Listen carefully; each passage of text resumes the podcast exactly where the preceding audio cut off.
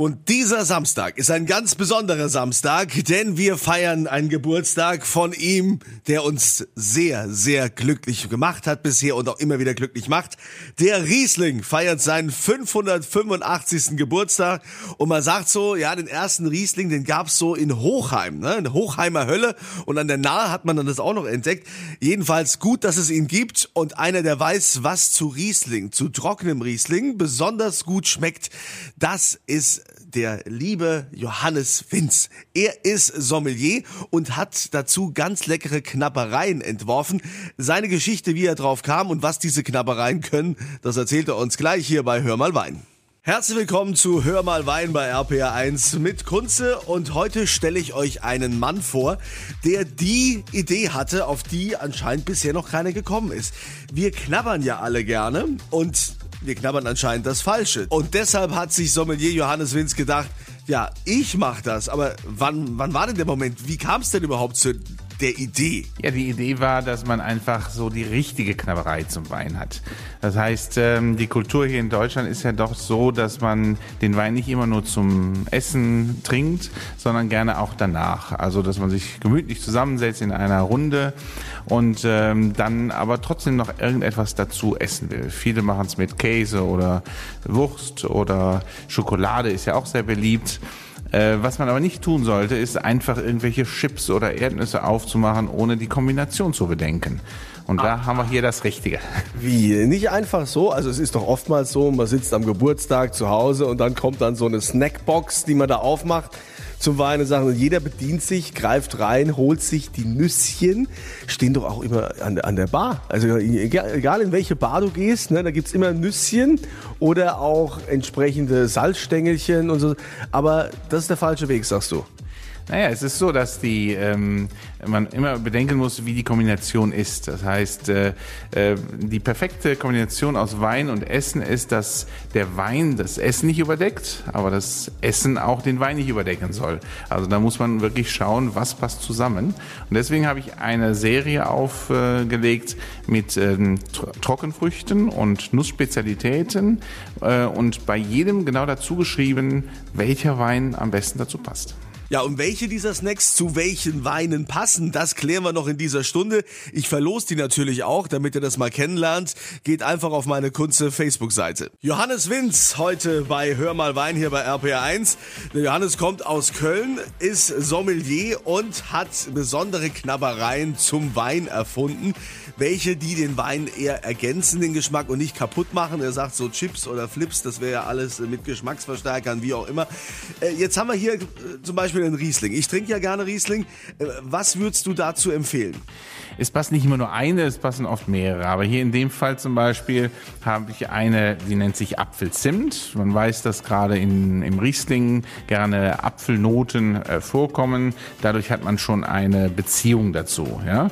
Und dieses Apfelzimt ist mit Riesling eine sehr, sehr schöne Sache. Ein zweites ist, ich habe getrocknete Kumquats. Das sind Zwergorangen aus Persien und die wiederum sind hervorragend zu einem etwas feinherben Riesling. Sie haben nämlich etwas bittere Noten, saure Noten, aber auch was fruchtig Süßes und in der Kombination mit einem feinherben Riesling ist es ein ganz tolles Erlebnis. Ja, das, aber ich meine, äh, die, diese Sachen, also diese, diese Snacks oder dieses, was sie da zum Wein anbieten, heißt Winz Feines zum Wein. Ähm, ist auch sehr anschaulich verpackt, wie man sieht. Und da steht tatsächlich hinten drauf, Sommelier Johannes Winz empfiehlt Riesling, Chardonnay, Weißburgunder, Rosé, steht also alles da drauf, gerade die Feinherben. Ähm, in Ihrer Karriere als Sommelier, ähm, da muss es doch tatsächlich diese Momente gegeben haben, wo Sie gedacht haben, ähm, da, da fehlt noch was. Ich habe sehr viel ähm, Weinabende geleitet. Ich habe äh, äh, Wein, Weinproben gemacht mit äh, Kunden und manchmal kamen die selber auf die Idee, ach, sollen wir nicht noch was dazustellen? Natürlich kommt immer das Brot dazu, die eine packt noch ein bisschen Käse aus. Aber immer wenn es um solche Sachen ging wie Chips oder Salzstangen oder so, habe ich festgestellt, dass der Wein wirklich eigentlich oft nicht dazu schmeckt.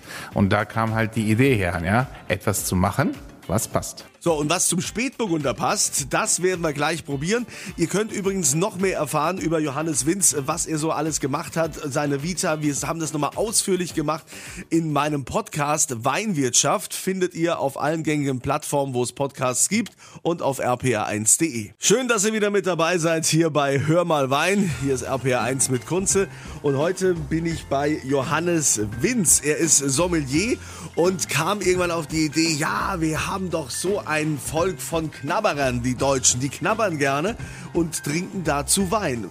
Und was passt da am besten? am besten erfinde ich was, was dazu passt. Und deshalb wird er uns das heute mal näher bringen, was er da für Knabbereien erfunden hat. Ähm, es gibt ja unterschiedliche, wie auch unterschiedliche Weine. Was passt denn jetzt zum Spätburgunder? Beim Spätburgunder, ähm, ich habe eine Kreation, die nennt sich äh, Cashew Honig. Das sind also Cashewkerne, die mit äh, Honig ummantelt sind, aber nicht zu süß. Und deswegen äh, ist es wiederum eine sehr schöne Kombination zu Spätburgundern. Ähm, ja, einfach dieses äh, leicht nussige passt zu diesen äh, Aromen, die man auch im, im Spätburgunder findet. Der Spätburgunder geht gerne schon mal so in diese Mandelrichtung. So, und dann haben wir noch ein zweites Produkt, das sind Cranberries, ganz klassisch, aber äh, auch äh, entsprechend so getrocknet, dass sie äh, nicht zu süß, nicht zu herb sind. Auch eine tolle Kombination zum Spätburgunder. Was sagen denn so, so die Kunden? Oder wenn man, wenn man quasi, ich meine, wenn sie ins Restaurant gegangen sind oder in verschiedene Bars oder äh, mit ihrem Produkt und haben gesagt, hier, ich habe hier Feines zum Wein, mal was ganz anderes. Äh, wie haben die darauf reagiert? Also die Produkte kommen sehr positiv an. Ich äh, habe zum Beispiel äh, verschiedene Kunden, ähm, natürlich vor Dingen im Präsentebereich, weil sowas immer ein sehr schönes Präsent ist, um mit einer Flasche Wein zum Beispiel zu verschenken oder so als Mitbringsel für einen äh, Weinliebhaber. Ähm, dann äh, vermarkte ich es unter anderem auf Märkten. Ich, äh, ich bin zum Beispiel auf der Ronde Vino in Karlsruhe und äh, dort sind die Leute immer begeistert. Sobald die probiert haben, kommt das gut an. Ja, natürlich. Ich habe jetzt auch probiert und, äh, und nur vom ersten. Und wie viele verschiedene äh, Geschmacks- äh, oder Snacks oder Knappereien gibt es? Derzeit gibt es zwölf verschiedene, davon sechs Trockenfrüchte und fünfmal ähm, Nussspezialitäten und eins, das ist der Ingwer. Denn auch getrockneter Ingwer eignet sich wunderbar.